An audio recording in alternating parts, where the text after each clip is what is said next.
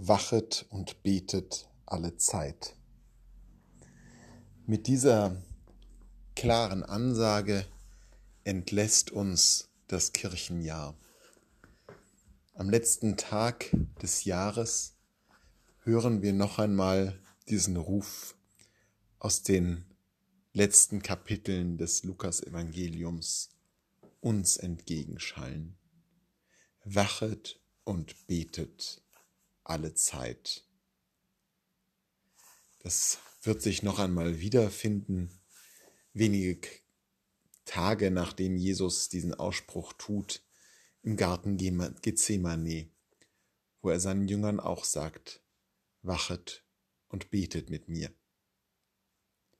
Dieses wachet und betet alle Zeit hat einen bedrohlichen Charakter. Es fordert vom Menschen absolute Aufmerksamkeit. Nichts soll einem durch die Lappen gehen. Keinerlei Ablenkung ist erlaubt.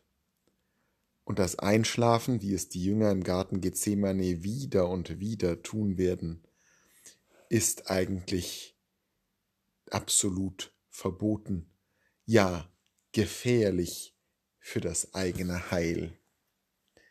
Denn wer nicht wacht, der wird, wie die törichten Jungfrauen, vielleicht verpassen, dass der Herr kommt und nicht vorbereitet sein, wenn er vor der Tür steht. Dennoch sollte man bei diesem Auftrag Jesu auch die positive Seite in den Blick nehmen.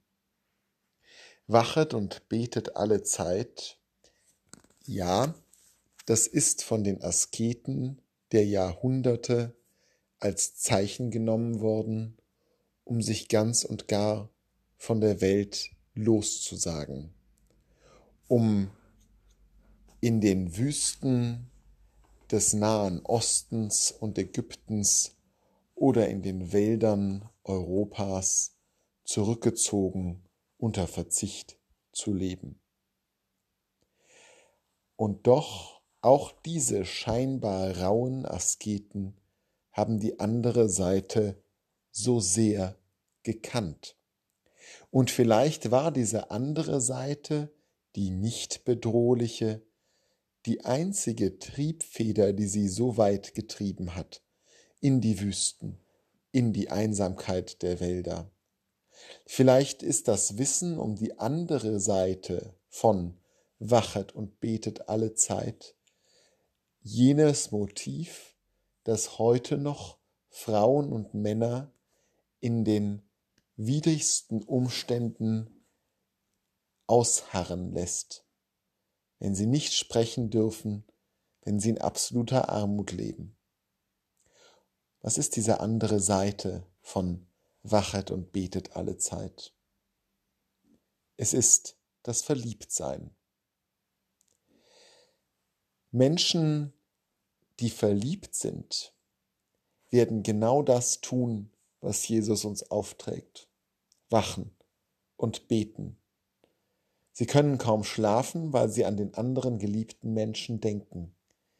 Sie haben kaum für etwas anderes Zeit oder Energie, weil sie nur der einen Person hinterher schmachten, die sie so sehr ersehnen.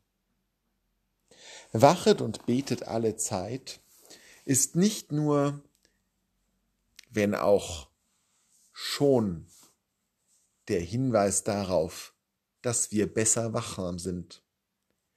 Natürlich ist es eine Ermahnung, aber nicht nur. Es ist auch der Hinweis Gottes, dass die Verliebten unter uns diese Mahnung mit Leichtigkeit auf sich nehmen werden, ja, mit größter Freude. Unsere Bemühungen, gerade jetzt, wo das neue Jahr bevorsteht, muss sein, uns wieder frisch zu verlieben, Jesus herbeizusehnen, die Nähe Gottes so sehr und noch viel mehr zu ersehnen als die der geliebten Person. Wie ein Jungspund voll Liebe wild und vernarrt werden, damit Jesus wieder den Platz in unserem Leben einnimmt, der uns ganz und gar glücklich machen wird. Verlieben wir uns im kommenden Jahr wieder neu in den Herrn.